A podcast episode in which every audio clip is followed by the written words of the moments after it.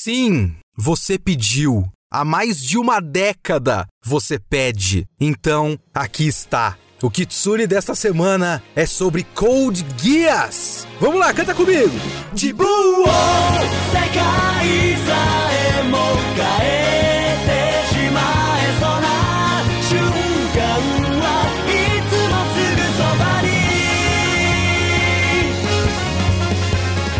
sou o Leonardo Kitsune e o Kitsune da Semana é o meu podcast semanal para eu falar do que eu quiser, do jeito que eu quiser. A ideia aqui é que toda semana tem uma review diferente sobre uma obra específica diferente de qualquer área, muito variada, cinema, séries, anime, mangá, literatura, quadrinhos. Eu vi, eu li, eu quero falar, então é aqui que eu vou falar. O tema dessa semana foi escolhido pelos meus apoiadores. Se você quer ser um apoiador e fazer acontecer um momento como esse, faz mais de 10 anos que me pedem para falar de Code Geass e foram os apoiadores do Kitsune da semana que decidiram que dessa vez eu vou falar de Code Geass através das votações dele. Então vai na descrição desse podcast e clica em catarse.me barra kitsune underline da underline semana o Catarse é o que me permite pagar o meu editor, o Gil, que faz um ótimo trabalho aqui no podcast, que sem ele esse podcast não ia sair para começo de conversa. E através dele você pode ter acesso ao nosso Discord e lá a gente discute um monte de coisas, tem uma comunidade muito legal sendo formada lá e também a gente faz as votações, as discussões sobre as votações e mais um monte de coisas chamadas mensais comigo em vídeo pelo Discord. Então vai em catarse.me barra kitsune underline da underline semana e colabore financeiramente com o nosso podcast. Os seus comentários no Discord são lidos aqui no podcast, mas você também pode mandar o seu e-mail para leokitsune.gmail.com.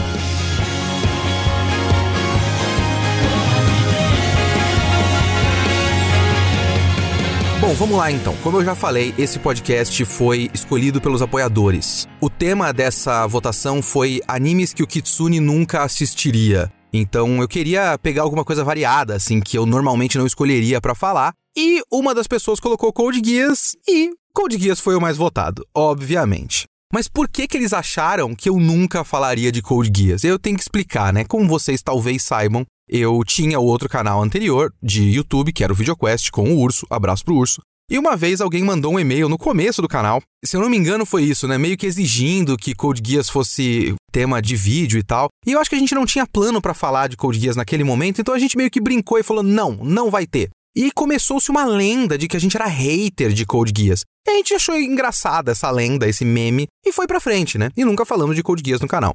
Eu nunca fui hater de Code Geass, porque eu nunca assisti Code Geass. Não tem como você ser hater de uma coisa que você não conhece.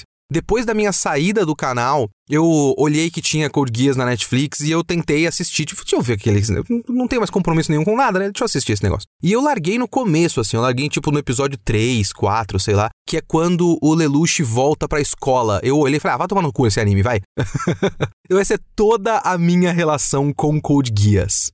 Então agora é a hora de falar de Code Geass e eu fui assistir de coração, de peito, de, de cabeça aberta, sabe? Essa foi a minha tentativa, de tentar curtir Code Geass. Eu nunca fui hater, mas eu obviamente tinha preconcepções, principalmente daquela minha tentativa de assistir uns 3, 4 episódios e ele voltar pra escola. Eu falei, porra, vai ficar em escolinha essa merda. Eu tinha preconcepções, obviamente eu tinha. Eu achei que eu não ia gostar de nada de Code Geass. Mas eu tentei, não, deixa eu ver as coisas boas, deixa eu tentar aproveitar esse negócio. Eu tenho que assistir. A votação foi da primeira temporada, porque eu tinha colocado um, um limite de 26 episódios. Falaram Code Geass temporada 1. Então esse podcast é apenas sobre a primeira temporada, certo? Então eu assisti e eu saí com um saldo mais positivo do que eu esperava. Mas vamos lá. O que é Code Geass?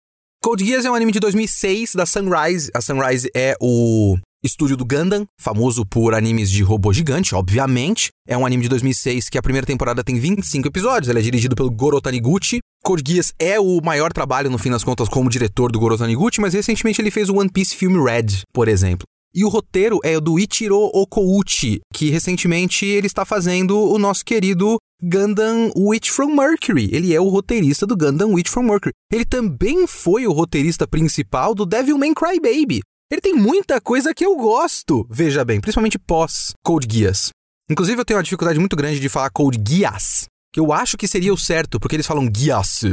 Eu coloquei na minha cabeça por anos que é Code Geass, porque tem o EA no inglês, né? Tipo lead. e eu supunha que fosse Code Geass. Aí eu tenho que readaptar minha cabeça pra falar Geass.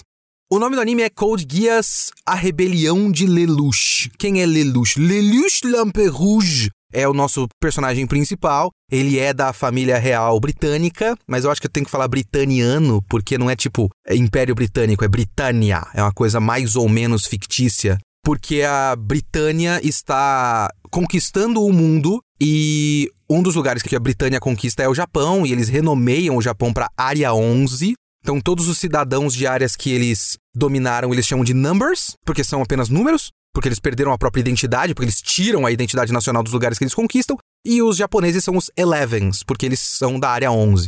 O Lelouch não é japonês, o Lelouch é inglês, é britânico, britaniano. E a mãe dele, que é tipo a rainha consorte número alguma coisa, o Lelouch não era o primeiro da linha sucessória, era mais uma esposa do cara, até onde eu entendi.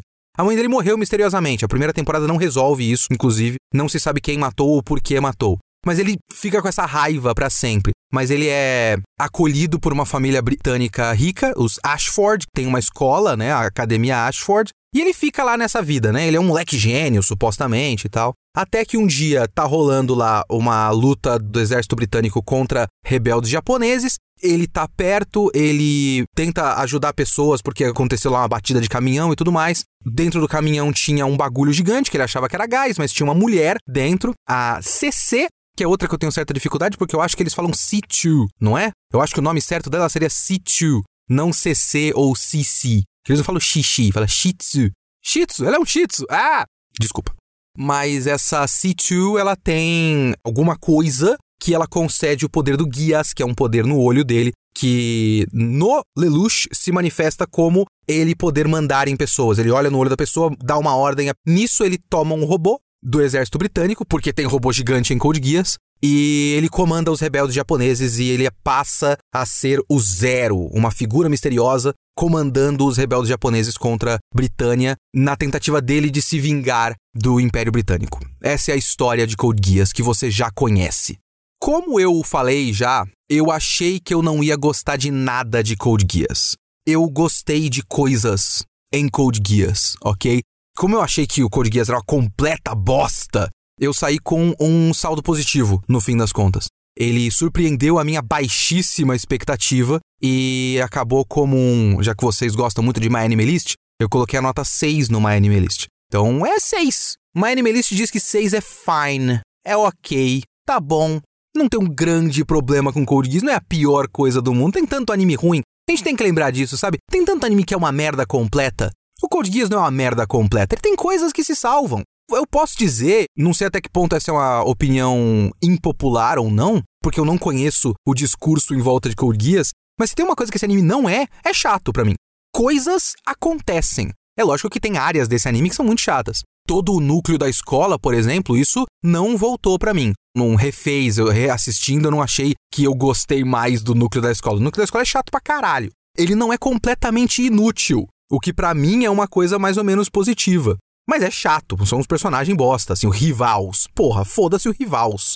Tem alguns episódios que são focados na escola. Eu ainda acho surpreendente que mesmo os episódios focados na escola acabam tendo, no finalzinho, digamos assim, alguma coisa que é utilizada no restante da trama. Tipo o episódio do festival escolar, que tem a pizza gigante e tudo mais, acaba sendo o estopim, no finalzinho dele, né, a decisão daquela princesa eufêmia, acaba sendo o estopim de todo o arco final do anime. Então não são episódios completamente inúteis, eles só são 90% inúteis. Mas, por exemplo, eu gosto dos robôs. Eu realmente gosto dos robôs. Eu acho que os designs dos robôs são bem legais, porque eles são bastante diferentes da média. Eu adoro o robô gigante, eu assisti menos anime de mecha do que eu gostaria, mas tem algumas escolas de anime de mecha, né? E alguns animes de mecha têm robôs um pouco menores, assim, tipo Pet Labor. O Code Geass é mais próximo de um Pet Labor do que de um Gundam nesse sentido. São robôs menores. Eu gosto daquela coisa de eles terem uma mochilinha, porque é a cabine do piloto. E eu gosto de todas as cenas em que uma mochilinha é ejetada,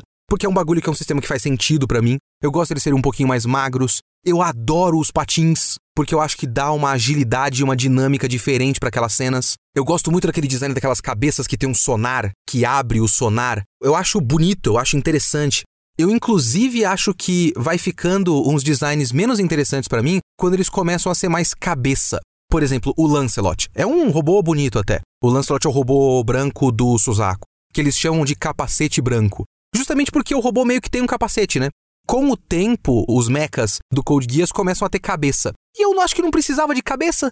Sabe, eu acho que eles são legais com uma cabeça que não parece uma cabeça. Mas aí você tem o Lancelot, você tem o. Eu esqueci o nome, é Burai? Guren? Acho que é Guren. Guren 2.0. Um robô muito legal, que é o robô vermelho da Kalen. É um robô da hora, mas é um robô que tem cabeça. Eu não precisava de cabeça, mas eu gosto daquele bração, o bração do Baraka do robô. É legal, são designs bonitos e eu gosto das batalhas com os patins, onde eles vão deslizando e dá uma agilidade diferente para a batalha de robô. Então, isso é um saldo positivo para mim. É curioso porque às vezes eu penso em Code Geass e eu fico pensando no mangá. Eu não li o mangá. Eu vou colocar uma matéria para vocês do J-Box na época da saída do mangá, que o mangá foi publicado aqui pela JBC, né? E eu lembro que uma coisa que todo mundo comentava que era muito estranho, o mangá não ter os mechas. E tem uma descrição do mangá no J-Box que é muito curiosa para mim. Ela diz, ó, as principais diferenças entre esta versão e o anime é a não existência de mechas e o fato de ser shoujo. Isso significa que toda a ação é resumida e o mangá se foca em analisar o coração dos personagens, em especial o de Lelouch, seus medos, seus amores, seus sentimentos de culpa e coisas assim. Também existe a ausência de alguns personagens mais secundários. E assim, talvez essa seja a versão perfeita de Code Geass. Porque às vezes eu ficava assistindo Code Geass e pensava, a gente não precisa exatamente dos robôs aqui, né? Eles são meio secundários? Os robôs são muito pouco essenciais para o que importa em Code Geass. Então essa versão de mangá, que é um shoujo focado nos sentimentos e nos amores e no sentimento de culpa do Lelouch, isso é Code Geass. Isso é Code Geass. Inclusive é outra coisa que eu gosto em Code Geass, é, são os designs de personagem. O design de personagem do Code Geass é do Clamp, aquela escola mais recente, né, mais holic do que Sakura Card Captors. Mas mesmo assim eu acho que encaixa, porque Code Geass é muito mais RG Veda e Tokyo Babylon do que Gundam. Eu sei que tem aquele meme de este anime de mecha não é sobre os robôs, é sobre os personagens, o que é meio que 100% dos animes de mecha. Mas eu fico pensando, por exemplo, em Zeta Gundam. Eu tô assistindo Zeta Gundam em live, né? Não sei até quando eu consigo fazer essas lives de domingo, mas eu tenho as lives chamadas Domingandam, que é 8 e meia da noite. Eu assisto Zeta Gundam, G Gundam, o melhor anime da história, e o novo Gundam, que é do mesmo roteirista do Code Geass. Ora, veja só. E é muito engraçado como Zeta Gundam tem umas coisas que às vezes até me irritam, porque ele é muito operacional. Tem arcos inteiros de 3, 4 episódios que é sobre as minúcias da operação de como eles vão pousar na Terra e como eles vão decolar de novo da Terra para o espaço. É sobre essa operação. Code Geass não. Code Geass não é sobre as operações, ele é muito pouco sobre as operações ou sobre as batalhas. Quando tem as batalhas, elas não são ruins, mas é muito pouco sobre isso. Então eu acho que pro dramalhão de Code Geass, você ter esses designs do Clamp, esses designs hiperdramáticos e absurdos e cafonas e, sabe? É muito teatro de Takarazuka, o Code Geass. Então é bom que você tenha uns designs daquele jeito, sabe? Aquelas roupas do Império de Britânia, né? São roupas altamente clamp, altamente condizentes com o que Code Geass quer fazer. A própria roupa do Zero. Depois de um tempo eu parei de gostar do capacete, mas eu gosto da capa.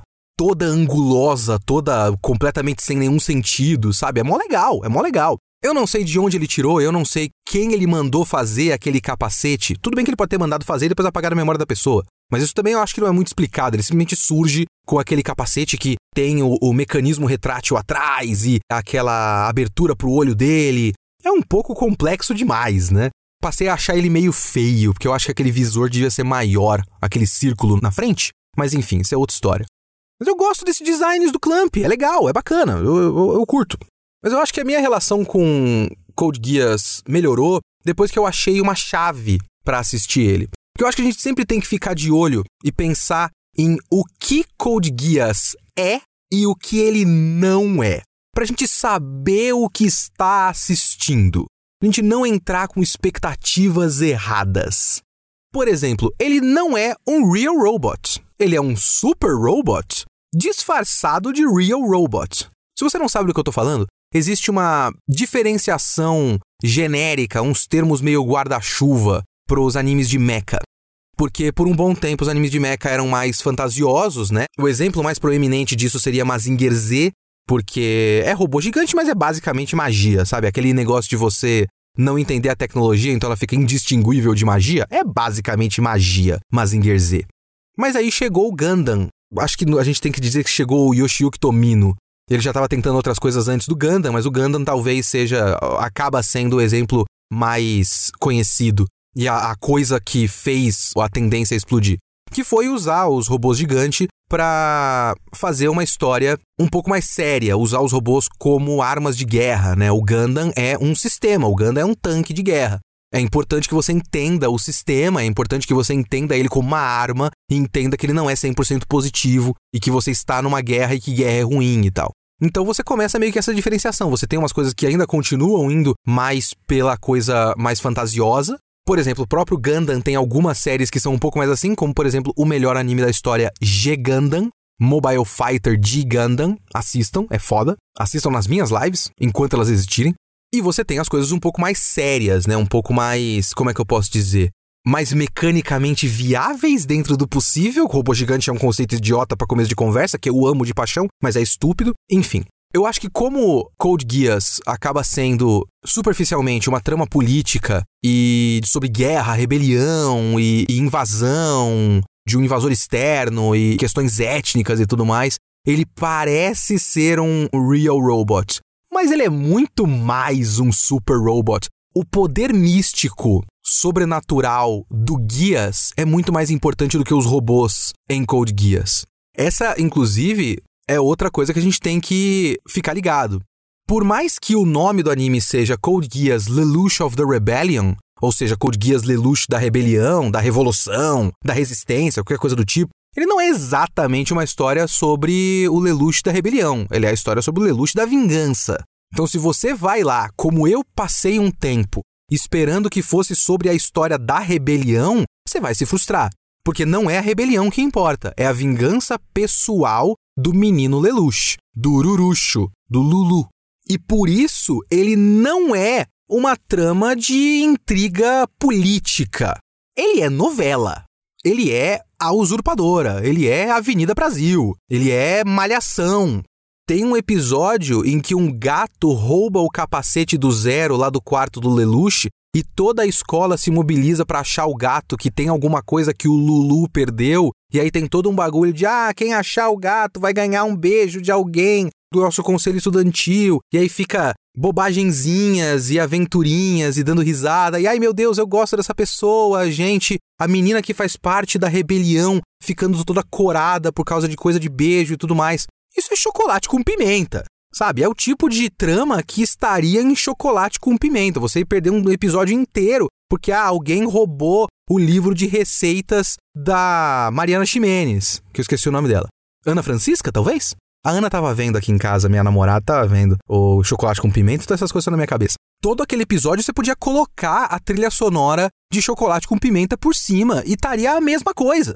Chocolate com pimenta que também é uma trama de vingança, veja bem ele é intriga palaciana com um robô gigante eventualmente. Não é intriga política, não é exatamente o que você esperaria daquela sinopse que eu falei lá no começo. É por isso, inclusive, que foi feita a escolha, pelo menos na minha interpretação, de usar os britânicos e não os americanos.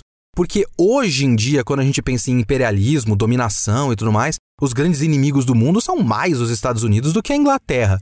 Só que a Inglaterra tem essa coisa, primeiro, do histórico, né? Do Império Britânico dominando o mundo inteiro. Então, é uma referência um pouco mais imediata. E também o fato de que, se você colocar os Estados Unidos, você tem um monte de gente de terno e gravata. Se você colocar a Inglaterra, você consegue evocar essa imagem de família real, de títulos de nobreza. Tem aqueles nomes ridículos o Lelouch é o Lelouch Vi Britânia, não sei o que, Eufêmia Li Britânia, uns nomes que não faz o menor sentido, sabe? Lá Britânia, Li Britânia, Vi Britânia. Você não ia conseguir fazer isso com os Estados Unidos, você tem que colocar uma coisa pomposa. Podia ser França, por exemplo, mas os britânicos são um pouco mais associados com dominação mundial. Por isso, inclusive, que eu acho que muito do que eu falei no meu podcast de Cavaleiros do Zodíaco se aplica ao Code Geass. Porque ele é meio Cavaleiros no sentido de que ele quer o drama, ele gosta da revelação, sabe? Do momento de, oh meu Deus! É isso que ele gosta de verdade. O Code Geass ele surgiu, ele é fenômeno contemporâneo do Death Note. O Light, o Kira, o Light, o L e também o Lelouch, eles são personagens que eu lembro do fenômeno na época. Eu vivi mais o Death Note, porque eu não assisti o Code Geass na época, mas eu lembro do quanto as pessoas gostavam muito desses gênios e tudo mais. Era uma tendência um pouco mais antiga de esse personagem é foda porque ele é um gênio da estratégia, um gênio da tática e tudo mais. Hoje é um pouco diferente, né? Hoje é esse personagem é foda porque ele escraviza mulheres e coloca mulheres no seu lugar, sabe? É uma tendência um pouquinho diferente. Eu acho que o maior remanescente dessa onda Light e Lelouch é, que eu descobri através das minhas lives de React, infelizmente, é o Ayano Code do Classroom of the Elite, que eu acho que tem todo um fandom de olha como ele é frio e calculista, Peak Blinder, e é muito remanescente desse fenômeno Light e Lelouch, né? Mas eu acho que a comparação acaba não fazendo sentido quando você pensa de verdade no anime. Né? Quando você pensa no que você está assistindo, os processos são completamente diferentes. Principalmente porque no Death Note, o processo importa. Inclusive no Death Note é só o processo que importa, né? É o processo do raciocínio dele. O que ele pensa que o cara vai fazer, o que, que ele pode fazer em relação a isso. Então tem toda essa estratégia e a gente vê o processo mental do Light e também do L, né? De certa forma. No Code Geass, não. Você não vê isso direito. Você muitas vezes não exatamente entende o que está acontecendo até que a história faça a revelação, né? E eu acho que Aí eu não sei se é intencional, eu realmente não sei se é intencional, mas eu acho interessante às vezes que o anime meio que revela ou então deixa escapar que o Lelouch não é exatamente um gênio. Porque vamos lá, uma das primeiras coisas que me deixou com preguiça de Code Geass daquela vez que eu tentei assistir foi os primeiros episódios e depois ele voltar para a escola. E os primeiros episódios, eles são a base da história toda, né, e das coisas que você tem que pensar sobre o Lelouch. E aquela parte já me irrita um pouco, porque ela é cheia de coisas assim, para que Code Geass funcione, ele precisa ter uma série de conveniências. Uma série de personagens precisam tomar decisões e acreditar em coisas que normalmente não fariam muito sentido que eles acreditassem. E aquele começo é muito isso, é muito forte isso, porque o Lelouch, ele é o gênio, ele joga xadrez com o homem lá, ele ganha do homem, ah meu Deus. E aí ele vê o caminhão, tenta ajudar as pessoas e tudo mais, e ele tem o poder do guias. Ele toma o Nightmare, os nomes dos robôs é legal também, é Nightmare com K, porque é de cavaleiro. Ah! Ele toma um Nightmare e aí ele começa a comandar a rebelião. Ele não quer revelar a identidade dele, mas ele começa a fazer a tática. E para começo de conversa, o anime faz esse atalho, que é mostrar que ele entende de xadrez, logo ele entende de tática em campo de batalha. Aí essa é a hora que eu vou falar um bagulho que é perfeito para você mandar e-mail e falar: "Kitsune, seu burro, você não viu a cena tal?" Mas eu realmente não me lembro de nenhum momento que deixe claro que a escola deles dá qualquer tipo de educação militar para eles. Não me parece que o Lelouch tem educação militar. Ele é da família real, mas ele foi ostracizado pela família real quando ele tinha tipo 10 anos de idade. Eu não sei se ele lembra de toda a educação militar que ele tinha até os 10 ou qualquer coisa do tipo, ou se ele só é interessado nisso e lê livros. O atalho do anime é ele joga bem xadrez, logo ele é bom de tática militar. Eu sei, por exemplo, tem um momento lá de um do festival escolar que tem um robô fazendo pizza e que o Suzaku pilota esse robô e que o Lelouch fala que no ano passado fui eu controlando o robô, mas nem dá para comparar com um profissional de verdade que é o Suzaku, que de fato é um soldado. Então, mais ou menos dá para você justificar que ele consiga operar o robô, mas ele ter esse conhecimento de tática e ter essa calma no campo de batalha já é um primeiro passo que já me deixou um pouquinho tipo, ah, vai tomar no cu esse anime, vai. O outro passo é a rebelião. É aquele Og e a Kalen simplesmente aceitarem as instruções dele. Porque, assim, você tem que lembrar, isso é uma coisa extremamente importante para o meu processo de assistir Code Geass, é que por mais que esse anime tenha um certo foco, eu vou falar mais disso mais pra frente, por mais que esse anime tenha um foco mais específico, o plano de fundo desse anime é que os japoneses estão vivendo o apartheid. E aquele é um grupo rebelde. De fato é um grupo rebelde. Tem toda uma parte da população que meio que se conformou, mas aquele grupo não. Quando chega um cara do nada com um radinho e fala: "Vocês vão fazer o que eu estou mandando", qualquer grupo rebelde que se preze vai olhar para isso e falar: "Não, vai tomar no cu, vamos achar onde é que tá esse cara e vamos torturar ele até ele falar quem mandou ele, quem enviou esse cara para mandar na gente, e depois a gente mata esse cara". Ia desconfiar dessa porra na hora e nunca obedeceria. Então, o próprio conceito de ele comandar esses caras já é uma forçação de barra. E aí o outro passo desse começo que me deu um pouco de preguiça é o próprio Guias, sinceramente, porque um pouquinho mais para frente o Lelouch fala que o Guias conseguiu acelerar o plano de vingança dele, mas ele faria de qualquer forma. Mas aí, assim, tudo bem que o negócio do Guias e do poder do Guias e da C2, por exemplo, não foi desenvolvido plenamente nessa temporada porque acaba que vira um gancho para segunda, né? Eu não vi a segunda ainda. Então, eu tenho para mim que com quase 100% de certeza a segunda temporada vai ser bastante sobre o Guias. Mas eu achei que não seria tão importante no fim das contas, mas até que foi. Mas eu ainda mantenho que talvez a história fosse mais interessante se ele não tivesse o Guias. É que o Guias, ele é a maneira que faz com que ele possa fazer certas coisas que seriam completamente impossíveis. Mas assim como essa história seria mais interessante se ela fosse contada do ponto de vista de um japonês, mas aí seria uma história completamente diferente, ela também seria mais interessante se o cara não tivesse um poder sobrenatural de controle mental. Porque aí seria um pouquinho mais difícil, mas também seria uma história completamente diferente. Porque tudo bem que ele às vezes utiliza de maneiras até inteligentes, mas boa parte da genialidade dele é porque ele pode mandar alguém fazer alguma coisa e essa pessoa faz. Mas de qualquer forma, eu ainda acho interessante que o anime meio que de vez em quando deixe escapar que ele não é um grande gênio assim.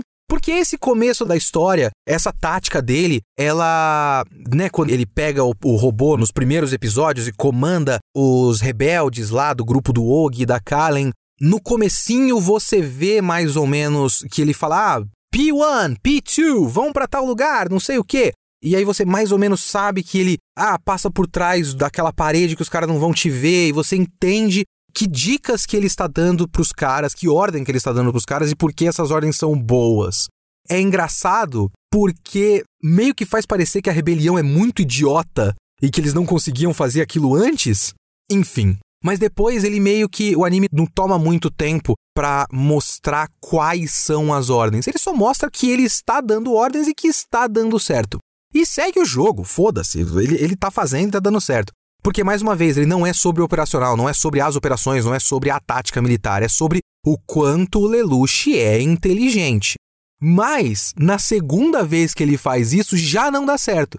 Porque só deu certo, e isso é um ponto muito importante de Code é menos a questão de Lelouch ser um gênio e mais a questão de Lelouch ser um cara bastante inteligente rodeado de idiotas.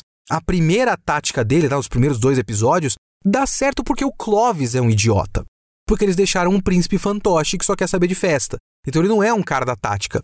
Na hora que eles colocam alguém, que se não me engano é Cornélia, aquela mulher de cabelo roxo, eu tô com Ofélia na cabeça, mas eu acho que eu tô confundindo, eu acho que é Cornélia. Quando chega essa Cornélia e ela é um, a deusa da batalha, não sei o quê, e ela faz uma coisa muito simples. Dei uma ordem de recuar alguns dos nossos robôs não recuaram, pega esses. E todo mundo que tá no robô tem que sair para olhar para a cara de cada um. Pronto! É uma coisa tão básica que todo o plano dele de disfarçar dentro das tropas britânicas e dar ordens dos robôs britânicos e foder os caras sem os caras perceberem, na segunda vez que ele tenta já não dá certo. E eu acho isso interessante, eu não acho isso ruim, não acho tipo, ah, que cara burro. Não, isso é o anime mostrando que na verdade ele não é tão foda assim e que ele tem que ter dificuldade. Isso é bom, isso é positivo. Então isso é legal, eu, eu, eu gosto, eu gosto. Mas o que me intriga mais em Code Geass nessa primeira temporada é a questão política da coisa toda. Ou, de certa forma, a quase ausência da questão política da coisa toda. O que, que eu quero dizer com isso? Porque vamos lá, isso aqui é uma novela de vingança, é a Avenida Brasil. E não tem problema ser assim. Essa é a trama. E o anime não esconde, o anime não tá exatamente querendo te enganar para fazer parecer que ele é outra coisa. Ele tá falando o tempo todo que essa é a história da vingança do Lelouch. Tudo bem. E por mais que a trama seja interessante, e ela é, eu gosto. Eu, falo trama realmente a sequência de acontecimentos, sabe? Gosto, por exemplo, do fato de que o roteiro do Code Geass, ele vai equilibrando várias subtramas que elas vão andando em paralelo para depois culminar em coisas no final. E eu curto isso. É, é legal, é divertido você ir acompanhando que certos personagens têm uma coisa acontecendo ali no canto e você vai esperando isso dar em alguma coisa. Nem tudo dá em alguma coisa, mas você vai esperando que essas coisas deem em alguma coisa. Por exemplo, a gente tem a trama da menina mais racista do Japão. eu esqueci o nome dela, mas é a menina de óculos e trancinha. É muito engraçado, né? Não tem tanto foco na questão do povo e tudo mais, e na questão étnico-racial. Tem, de vez em quando, o anime lembra de mostrar um britânico batendo num japonês no meio da rua de uma maneira absolutamente caricata. Esse anime é muito caricato, é importante lembrar. Nos primeiros episódios, os britânicos são absolutamente caricatos. É muito maniqueísta, é muito bobo. O britânico é mau e mesquinho e arrogante e snob de um jeito de desenho infantil de princesa. É um desenho cheio de vilões da Disney, dando risada de É muito assim, sabe? Mas ele não é muito sobre esse preconceito, tirando essa personagem.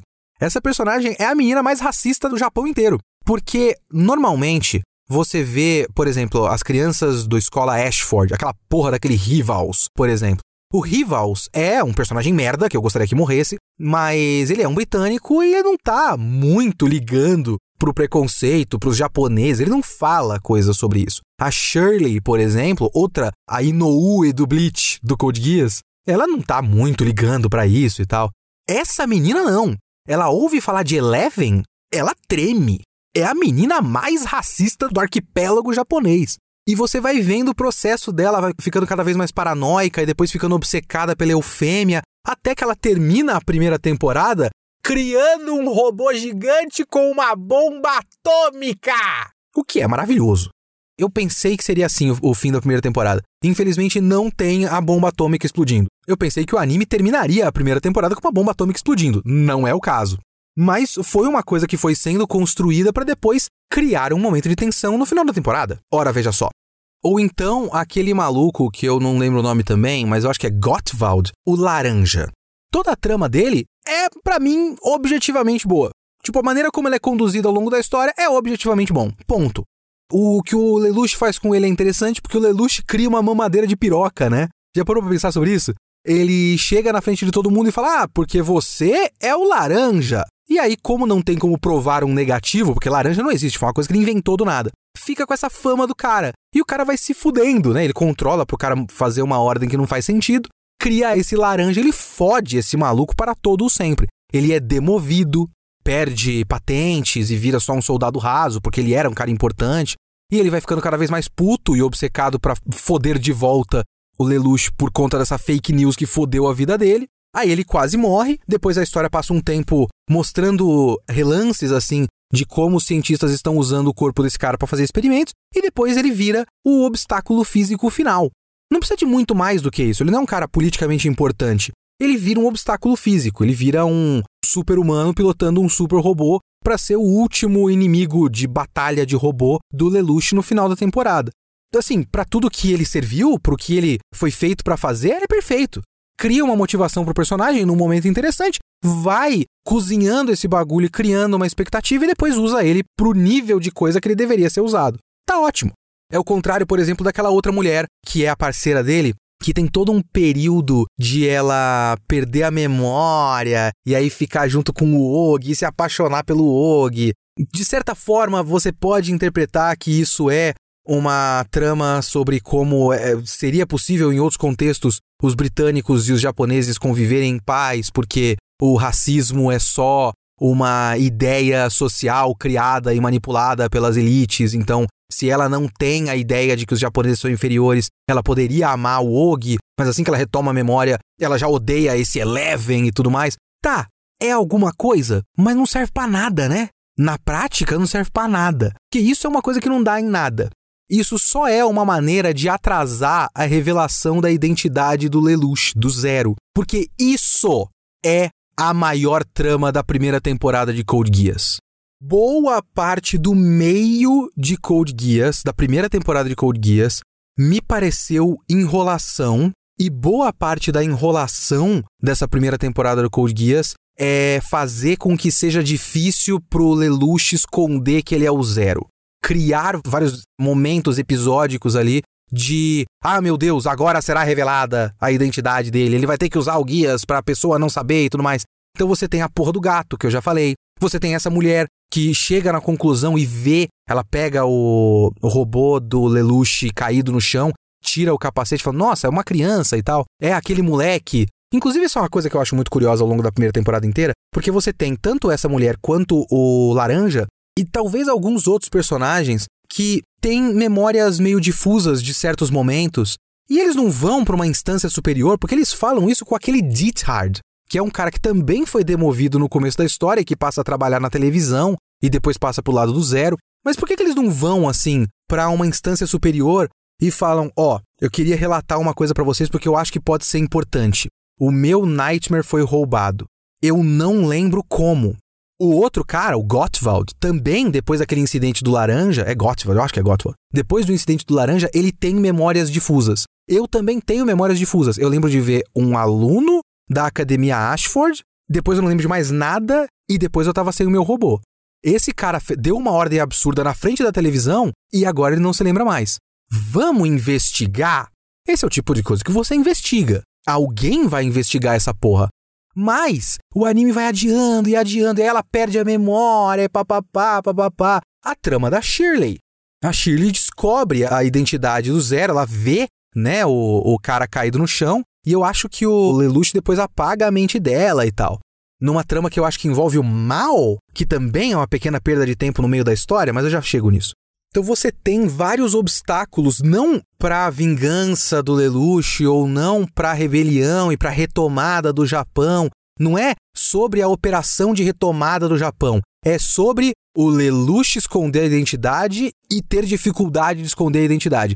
É basicamente para isso que existe a escola. Sabe, o fato de ele estar na escola e ter conhecidos na escola e ser um britânico e tudo mais e ter que equilibrar essa vida, porque assim, eu acho que não é tão dramatizado, não tem ele falando isso em voz alta, mas meio que fica implícito que essa é a coisa que eu tenho que aceitar que tudo bem ter a escola ou manter a escola, porque eu fico o tempo todo pensando, ele devia só sair, né?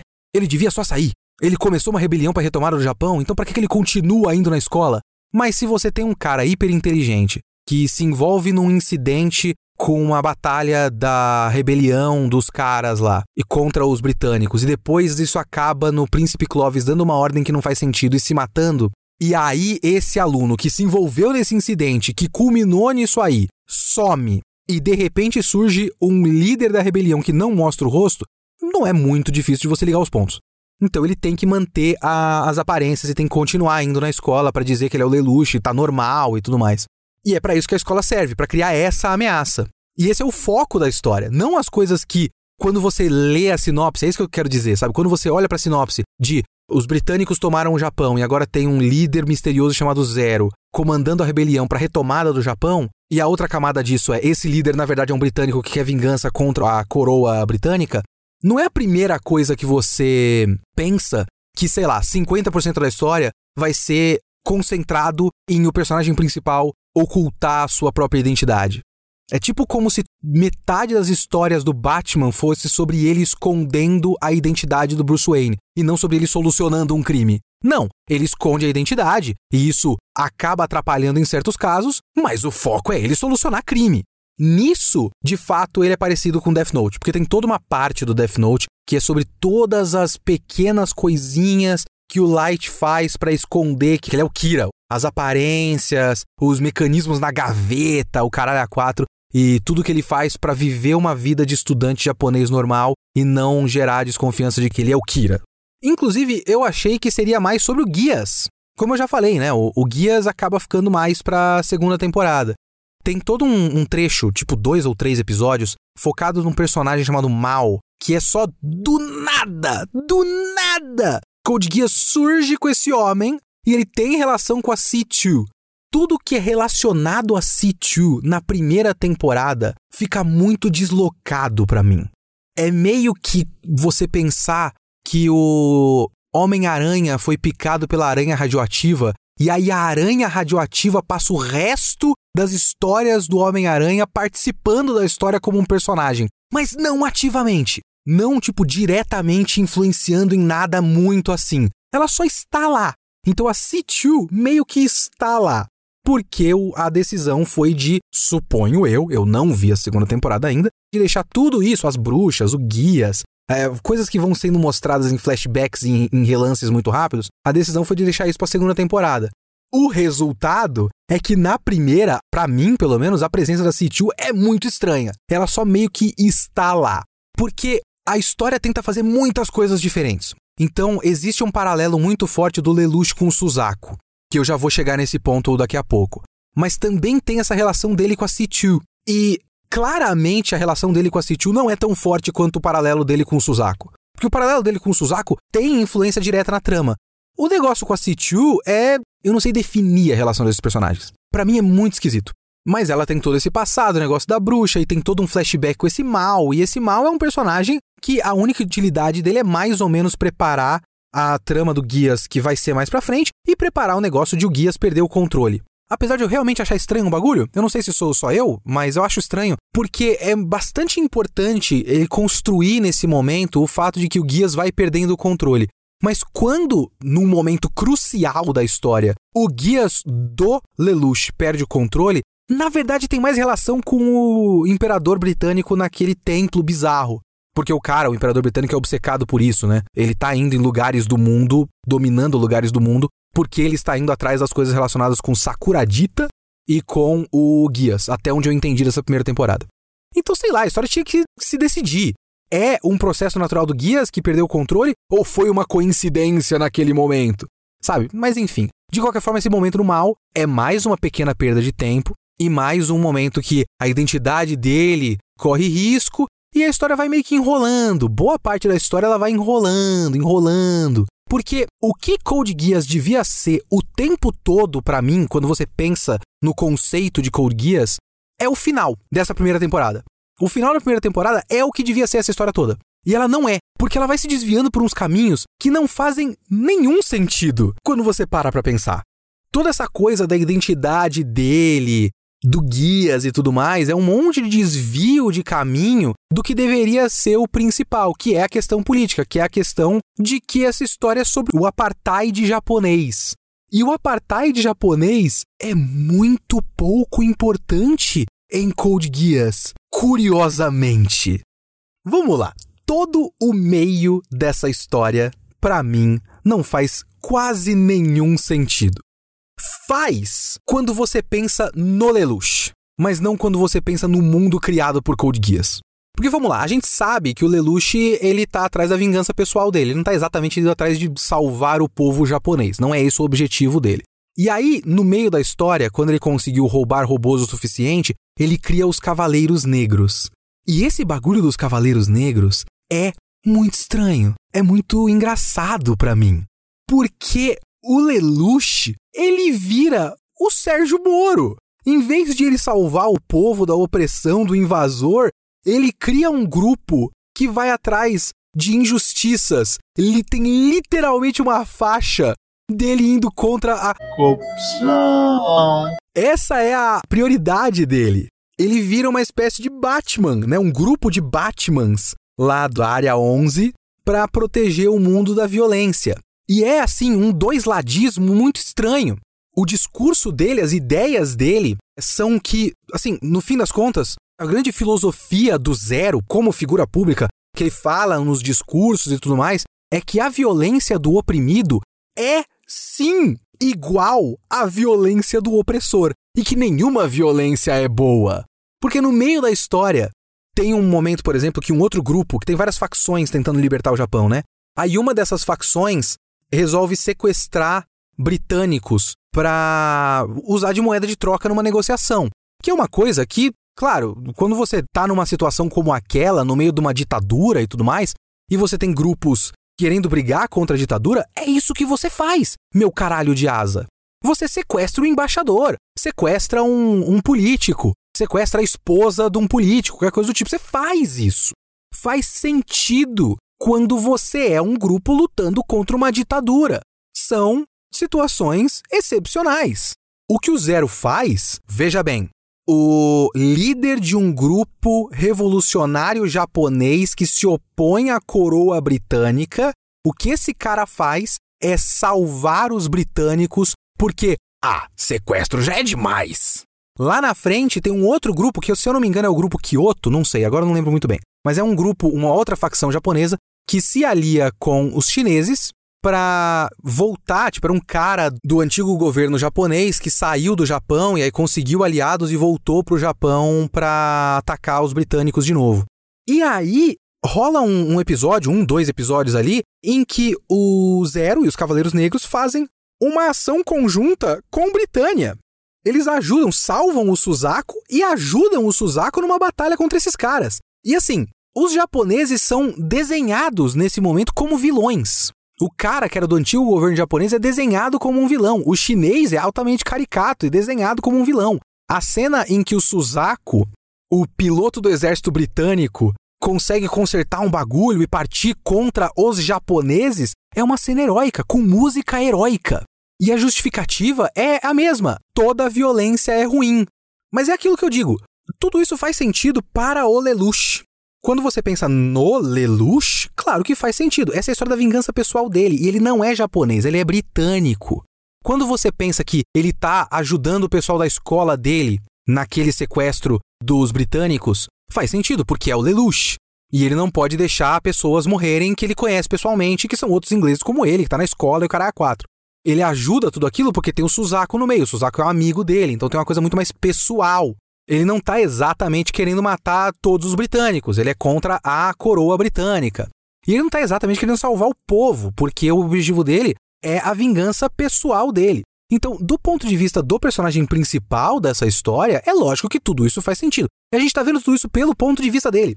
Toda a história é contada pelos olhos, ou pelo olho, ah, o Corguias, do Lelouch. Então faz sentido, é claro que faz sentido quando você pensa sobre esse ponto de vista. E a história não está escondendo nada disso também. A história não está fingindo que é outra coisa, ela está realmente contando a história da vingança de Lelouch Lamperouge. Mas aí eu fico pensando, e o povo? Porque você criou esse mundo, né? Você criou essa situação.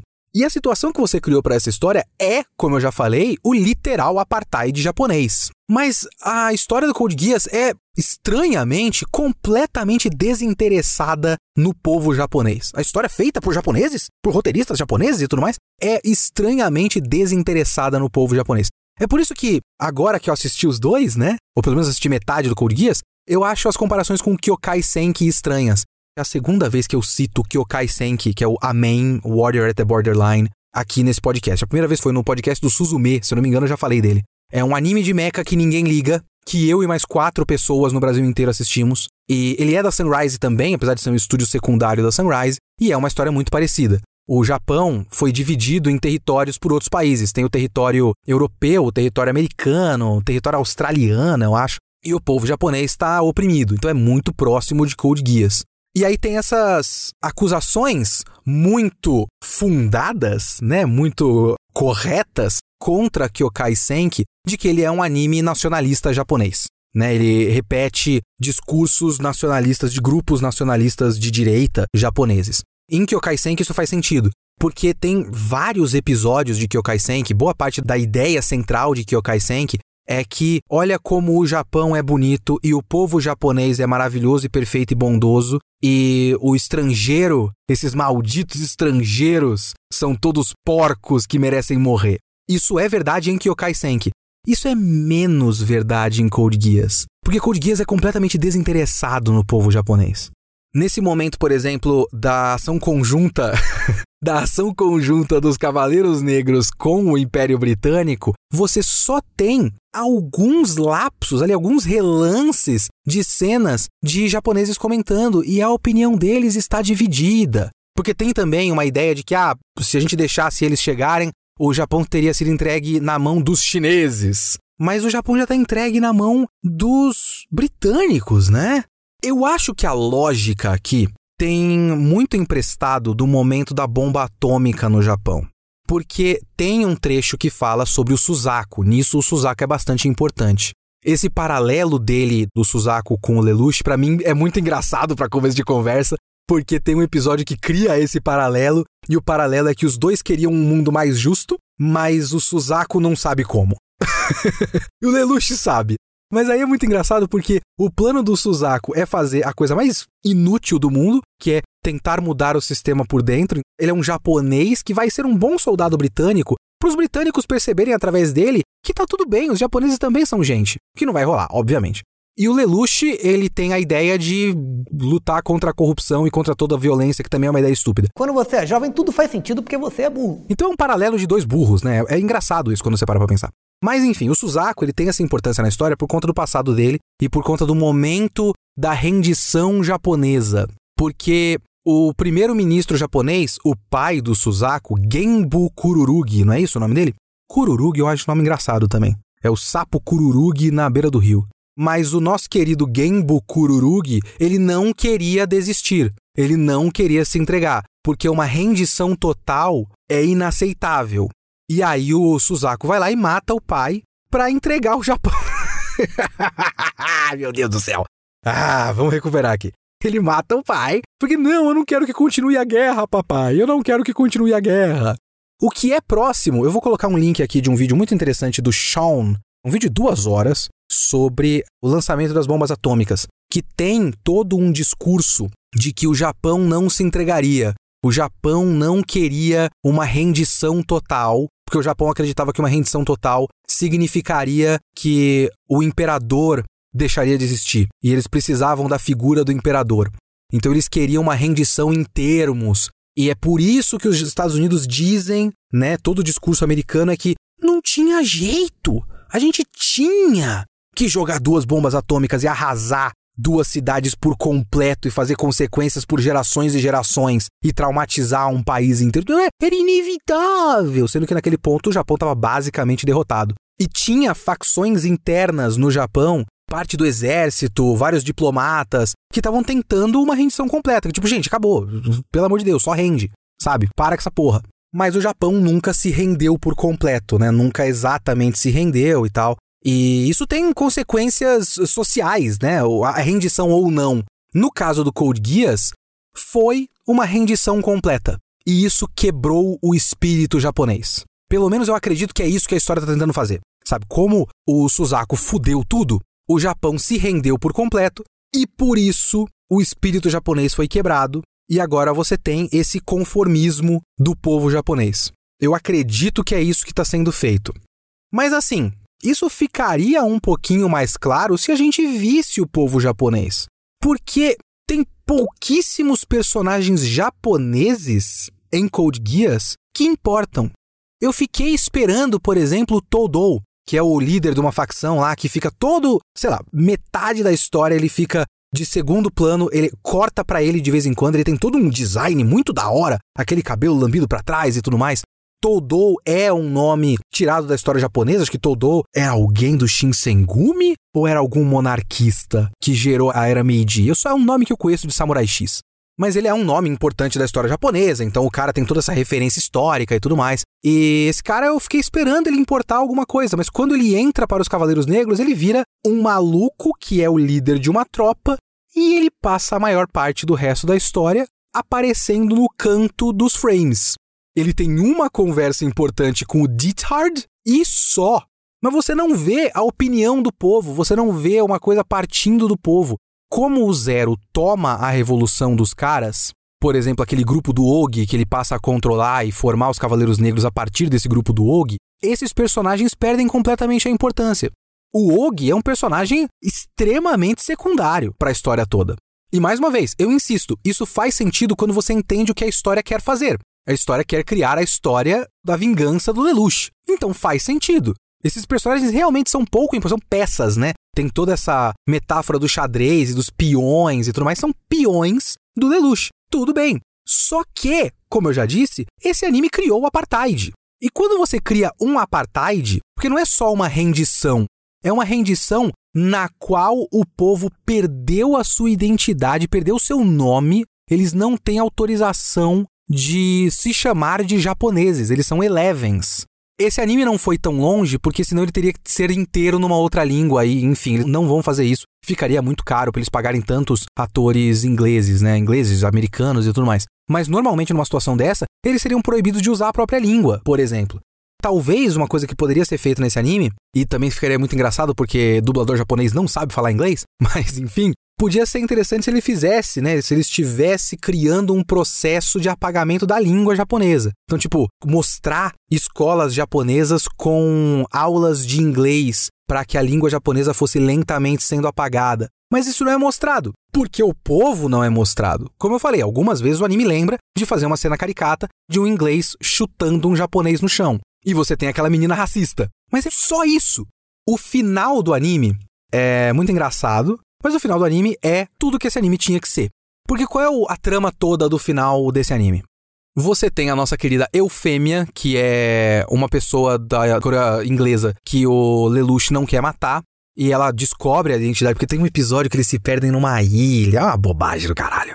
Mas enfim, também é um desses episódios que enrola, enrola, enrola para fazer um pouco de eti, um pouco de fanservice. Tem muito mamilo nesse anime, é curioso. De fato, quando mostra as mulheres, mostra o mamilo desenhado. Não é muito comum em anime, né? Ou será que isso é uma versão do Blu-ray e aí a Crunchyroll tem a versão do Blu-ray e na TV tava embaçado, tava com fumacinha? Eu não sei, sinceramente, porque eu só vi essa versão na Crunchyroll. Mas tem bastante mamilo.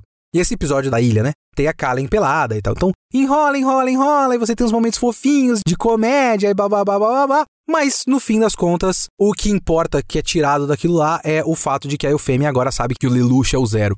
E aí você tem o episódio do festival escolar, que é mais um desses que faz comédiazinha, papapá. E no fim, a Eufêmia, ela declara o bagulho que o Zero faria, de criar um país independente. E ele fica muito puto.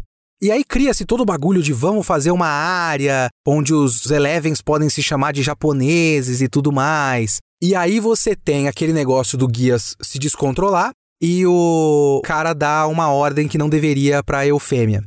Essa é a parte que eu acho idiota, sinceramente. Eu acho mal feita na história, porque você tem uma forçação de barra muito forte desse diálogo específico do Lelouch. O Lelouch, ele dá essa ordem sem querer num diálogo que não faz sentido que ele falasse naturalmente. De início é quase bacana, quase normal, que ela fala, mas você não ia atirar em mim, né? Você não, não acha que você ia conseguir me manipular para eu me matar? Aí ele, ah, é porque às vezes eu falo coisas e as pessoas não conseguem recusar as minhas ordens, como se fosse uma piadinha. Naquele momento eu tava aceitando, porque ela faz, ah, você e as suas piadas que não fazem sentido, né? E se parasse aí, tava tudo bem. Só que aí ele continua e fala, é, por exemplo, se eu mandasse você matar todos os japoneses, por que ele falou isso? E aí o, o Guias ativa e ela recebe a ordem de matar todos os japoneses e vai matar todos os japoneses. Mas por que que ele continuou esse diálogo? Sabe? Ele fazer aquela piadinha para fazer uma referência que só é engraçada para ele, sendo ele um cara egocêntrico, tudo bem, eu aceito. Mas a continuação desse diálogo é uma forçação de barra que a história, né, o roteiro precisava para dar o estopim para esses acontecimentos. E aí, em seguida, você tem a Eufêmia mandando os japoneses se matarem e depois, ah, cara, eu amo essa cena. É tão engraçado ver a Eufêmia com uma metralhadora. Ah, puta que pariu, é tão divertido. Ela coloca as balas e sai matando todo mundo, cara. A imagem da Eufêmia com a metralhadora e banhada em sangue, para mim, é hilária. Porque Code Geass é um anime ridículo que se leva muito a sério. E essa é a melhor parte de Code Geass. Mas enfim, quando eu digo que essa é a parte que deveria ser o anime todo, é porque a partir daí você vê o povo revoltado com os ingleses, nós fomos enganados e não sei o que, e você tem uma operação dos Cavaleiros Negros de, de fato, invasão e vamos tomar o governo e derrubar esse governo e tudo mais. E isso deveria ser a história toda. Todo esse, esse arco final da história deveria ser a história toda. Quando eu falo que eu tenho um problema com tudo isso, eu vou falar pela quarta, quinta vez esse podcast. Isso faz sentido do ponto de vista do Lelouch. Não tem problema. O meu problema com essa história é que por que caralhos o povo japonês acreditou na eufêmia? Tem um limite para essa história do espírito japonês quebrado. Quando o seu invasor, veja bem, veja bem, você está no meio do apartheid. Você não tem mais identidade, você não tem mais nome, você não pode se chamar de japonês. Sua história foi apagada. Todos os seus sistemas foram tomados por um invasor externo. A montanha, que é o símbolo da sua cultura, o maior símbolo japonês de todos, o Monte Fuji, metade do Monte Fuji está coberto por placas de metal. Eu acho que eles estão extraindo Sakuradita de lá. Então eles estão maculando todos os símbolos japoneses. É a mesma coisa de um invasor externo chegar aqui no Brasil e derrubar o Cristo Redentor. A mesma coisa de eles chegarem nos Estados Unidos e quebrarem todo o Monte Rushmore. Porque veja bem, os americanos chegaram nos territórios indígenas, né, nos nativos americanos, pegaram uma montanha sagrada para os caras e colocaram quatro cabeças de presidente branco americano. Eles conseguem fazer isso porque eles já tinham matado muito da população nativa americana e a população nativa americana não tinha como revidar. Mas o sentimento nativo americano não é um, ah, bom, tudo bem, sabe? É que é foda isso que eu tô falando também, porque agora eu tô falando, eu tô lembrando de uns vídeos, não sei se vocês conhecem aquele canal Knowing Better. E o Knowing Better tem vários vídeos sobre os nativos americanos, né? E que tem algumas vezes que o, o governo americano faz umas áreas específicas para os nativos americanos, mas isso tem muito a ver com umas coisas políticas muito específicas daquele momento e tudo mais. E é por isso que existia a chance dos nativos americanos irem para aquelas áreas, muito por conta de o governo americano não dar escolha para os caras. Só que no Code Guias, a Eufêmia faz esse anúncio público e o povo acha legal e vai voluntariamente, como se fosse uma solução. Só que assim, é o seu opressor. O cara que roubou a sua identidade falando que vai ser legal e vai te dar de volta a sua identidade. Só que só nesse cantinho aqui. Aqui nesse espaço com um muro, a gente vai fazer um muro. e vocês vão poder ser japoneses daqui pro muro. Ok? Cara, isso é uma porra de um campo de concentração. Os britânicos estão criando um campo de concentração. E aí, a princesa vai lá e manda matar todo mundo. E me parece óbvio que você desconfiasse que era exatamente isso que ia acontecer. É lógico que você vai olhar para os caras e falar: cara, eu não vou para um estádio cercado por muros e por soldados e robôs gigantes britânicos para a princesa britânica dizer que eu posso ser japonês. Isso é uma armadilha. Vão me matar. E aí, obviamente, eles fazem isso e mata todo mundo. Do ponto de vista do povo japonês que não conhece nada do guias e tudo mais, coisas intrincadas ali relacionadas com Lelouch, Eufêmia e tudo mais, era exatamente isso que se esperaria que acontecesse e aconteceu. E faz sentido que aconteça, porque é isso que o Império Britânico faria. Porque já fez. E não fez há muito tempo, fez há sete anos só nessa história. Então todo o meu bagulho com esse anime não é que ele tá entregando algo que ele não prometeu. Ele tá entregando exatamente o que ele prometeu. Ele prometeu a vingança do Lelouch. Só que para que o ambiente da vingança do Lelouch aconteça, ele criou um contexto que completamente mata o sentido de uma série de coisas que acontece lá. Mas a gente tem que lembrar de um dos diálogos mais essenciais de Code Geass. É uma conversa entre o Dithard e o Todo, que é quando tem o bagulho da ilha e ninguém sabe se o Zero tá vivo ou não, e o Todo tá obcecado em achar o Zero, tem que achar o Zero, nós não seremos nada sem o Zero. Aí ele consegue os, os resultados e tudo mais.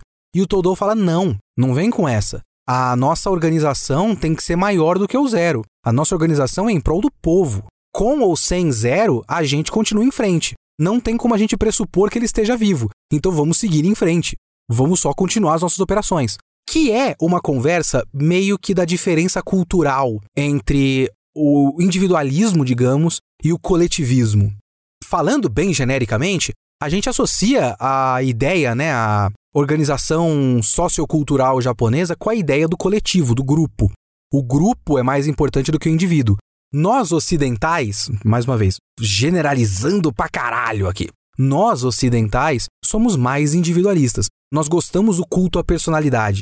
Então é lógico que a gente vai considerar que não é importante a organização dos Cavaleiros Negros. O importante é o zero.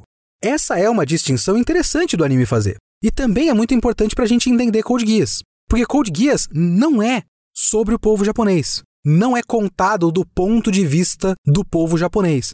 É contado do ponto de vista de Lelouch Lamperouge. O indivíduo Lelouch Lamperouge, Lelouch vi Britânia, é o que importa em Code Geass. Então esse tem que ser o nosso foco assistindo Code Geass, porque esse é o foco do anime. É isso que ele quer que você preste atenção. E assim, Code Geass é obcecado em fazer você achar que o Lelouch é um personagem complexo e profundo e que ele é uma grande área cinza. Tem episódios, tem todo um trecho no meio de Code Geass que tem uma narração de abertura que faz um discurso sobre como existe o bem que nasce do mal e existe o mal que nasce do bem. E como será que as ações de Lelouch serão julgadas? Será que o julgamento sempre existirá no nosso mundo? Então, existe uma ideia de você assistir Code Geass como a história do Lelouch, e olha como essa história é complexa, porque as ações dele são muito ambíguas e ele pode ser o nosso herói, mas também o nosso anti-herói. Ou talvez o nosso vilão? E eu acho isso engraçado porque a gente tem várias dessas histórias, né? Filmes clássicos, séries clássicas já, e que a gente toda hora tem alguém no Twitter, num grupo de Facebook, sei lá, em TikTok, fazendo o bagulho de revelar para você que na verdade esse personagem principal é o vilão e que você não pode gostar dele. Que é o que fazem com Breaking Bad o tempo todo, com Clube da Luta o tempo todo. Esse tipo de coisa que fazem para esse tipo de história, tipo, ah, mas não era para você gostar dele e tudo mais. E isso tem ramificações, né? Tem diferentes camadas da maneira como você vê as coisas. E algumas dessas histórias eu sempre acho muito curioso, porque isso vai muito da nossa bolha, né?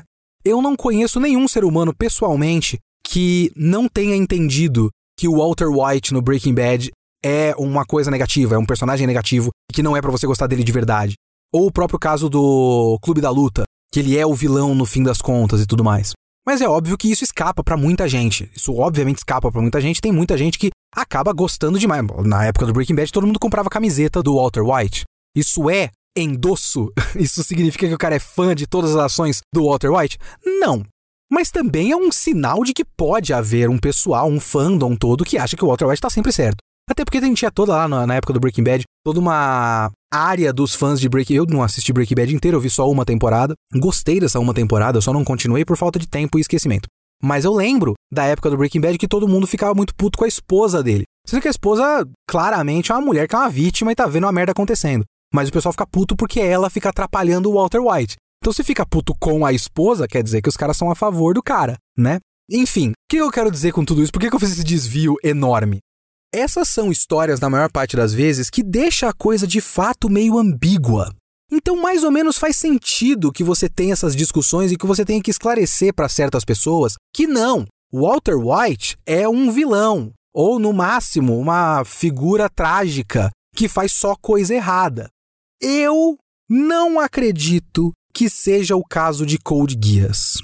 Code Geass é muito superficialmente uma história ambígua.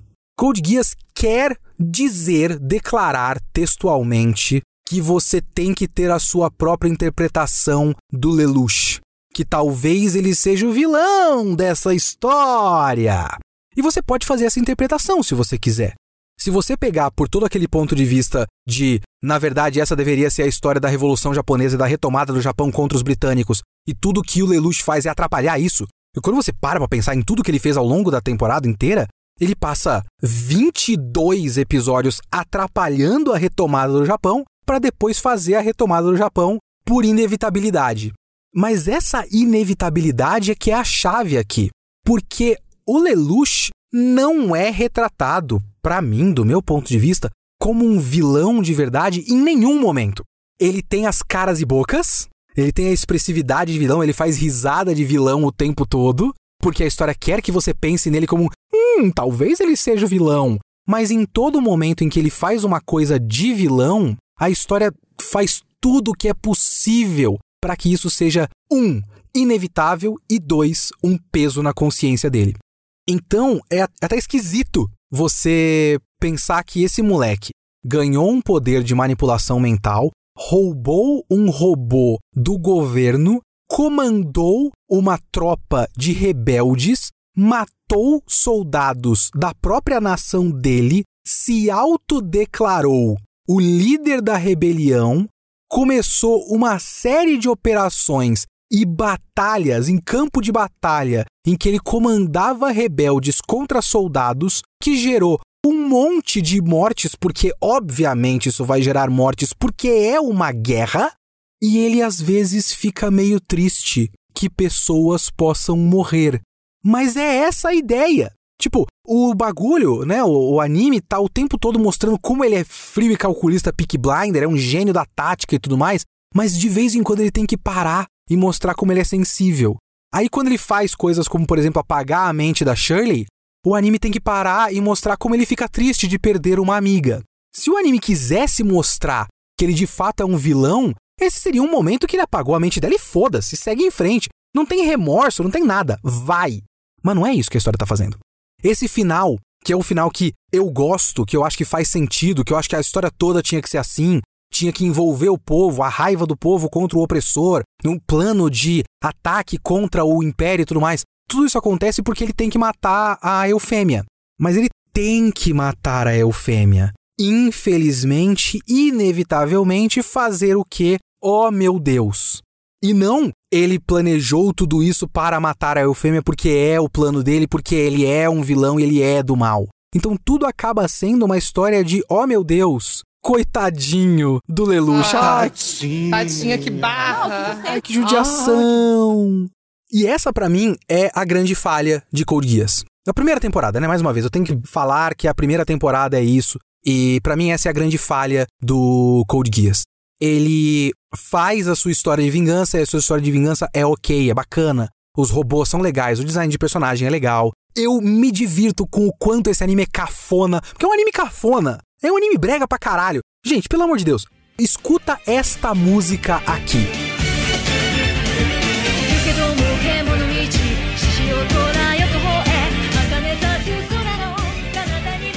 Essa música é muito brega.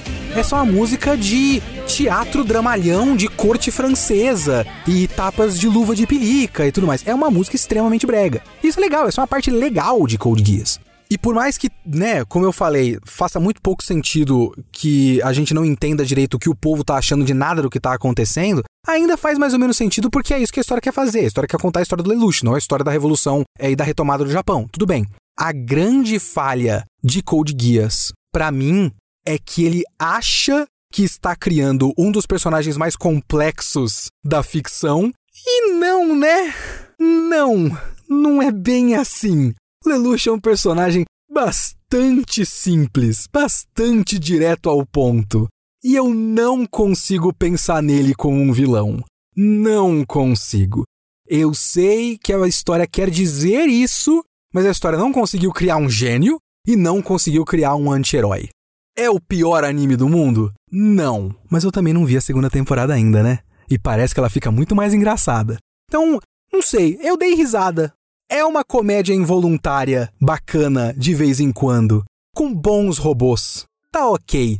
É muito menos pior do que eu esperava. Aguardem um futuro, e ainda não definido, não tem data, calma, um futuro podcast da segunda temporada, porque agora eu preciso ver. Não tem jeito eu preciso ver Code Geass.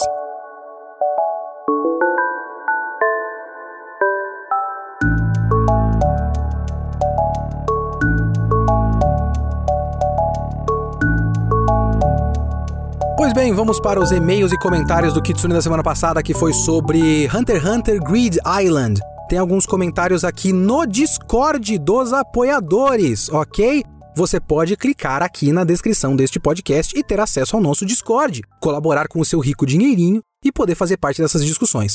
Tem um comentário do Leônidas falando: vim aqui comentar sobre a reviravolta da Bisque ser fortona, que diferentemente do Léo, eu acho muito interessante, especialmente porque ela é um dos únicos personagens que não usam, isso eu acho legal. Comentário do Kitsune, eu acho esta parte especificamente bem legal especialmente porque ela é, continuando o comentário, um dos únicos personagens que não usam a sua especialidade de Nen para o combate. Pelo contrário, ela serve para piorar o desempenho em combate dela. Ou seja, ela usa só as habilidades básicas de Nen para batalhar. E ela ficou tão boa nisso que quer esconder. Portanto, quem seria a melhor pessoa para ensinar o NEM básico para os nossos protagonistas do que a Bisque? Uma pessoa que só luta com NEM básico e ficou tão boa que fica desconfortável com a própria força. Também queria ver tu comentando o quão broxante foi descobrir que o poder do Chess Guerra era pular mais alto. Isso é foda também, né? Isso é foda, vai tomar no cu. Tem um comentário aqui do Shone falando sobre Grid Island. Eu amo o jogo ser sobre escassez de recursos. O próprio nome diz isso como Ilha da Ambição ou da Avareza. O fato de começar as grandes páginas de texto nesse arco para mim é um adicional da teoria que Hunter x Hunter é um grande sistema de RPG, onde o sistema é tão bem detalhado que podia ser tranquilamente um livro de RPG e a gente só tá seguindo a aventura do Gon e do Killua. É, foi interessante. Tendo uma mesa quase que separada de outros personagens como Leório e Kurapika. Acho que como o Togashi ama RPG, ele quis mais trazer um sistema de RPG para dentro de um shonen de luta que fazer um shonen de luta por si só. E eu tenho um e-mail mandado pelo Breno, e aí realmente é uma coisa que eu fico triste comigo mesmo. Primeiramente, boa tarde, Kitsune. Fico feliz que você gostou desse arco mais do que a média das pessoas. Achei até engraçado ele crescer mais para você do que York Shin cresceu. É, no caso, o York Shin eu já gostava muito, né? Então só confirmei. Primeiro, e aí, gente, eu peço só desculpas, porque esse e-mail dele é só perfeito e ele tá completamente certo e eu tô completamente errado.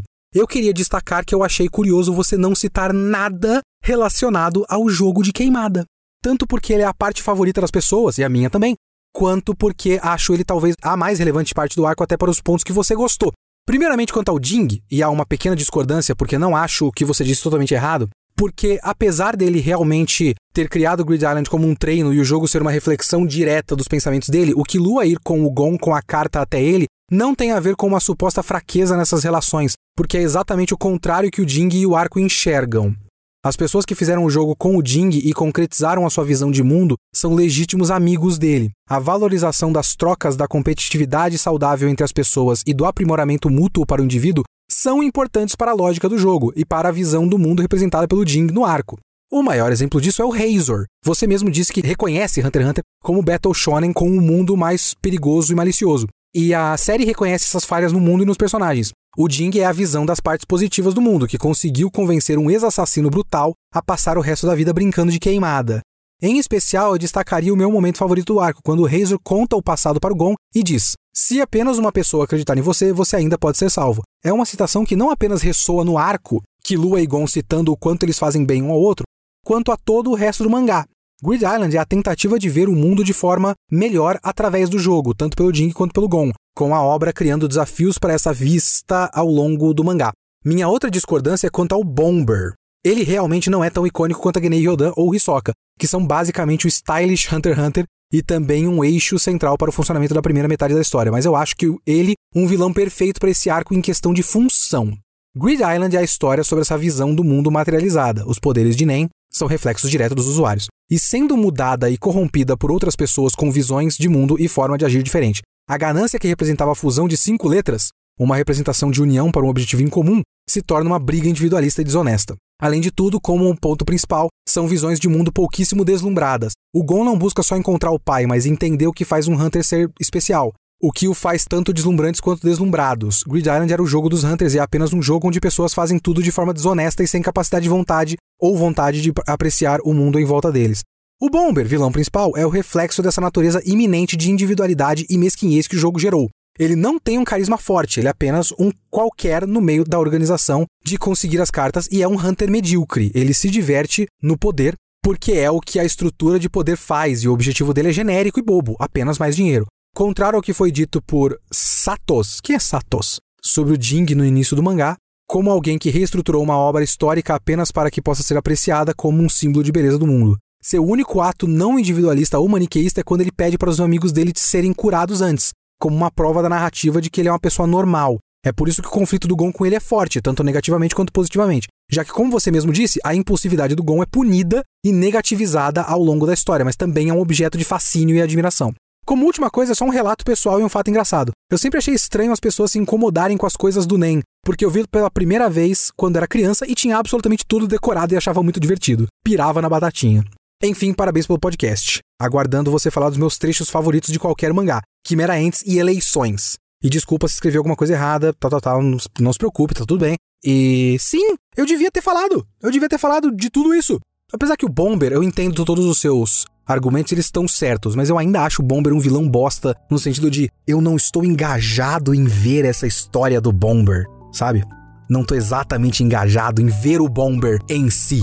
Mas enfim, isso é outra história. Mas muito obrigado pelo seu e-mail, muito obrigado pelos comentários de todo mundo que mandou comentário aqui para o Kitsune da semana.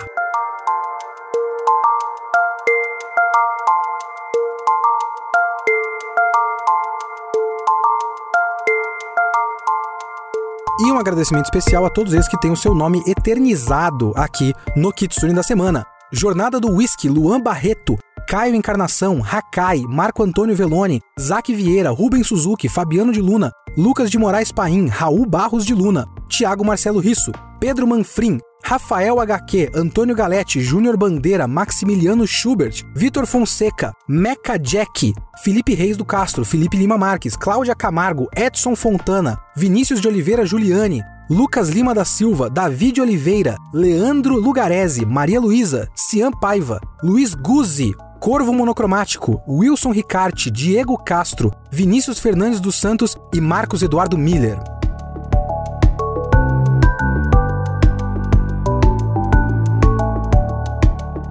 E esse foi o Kitsune desta semana. O Kitsune da próxima semana não está definido, ok? Muito obrigado. Desculpa o atraso desse porque eu demorei para fazer uma pauta que eu gostasse. E até semana que vem. Falou!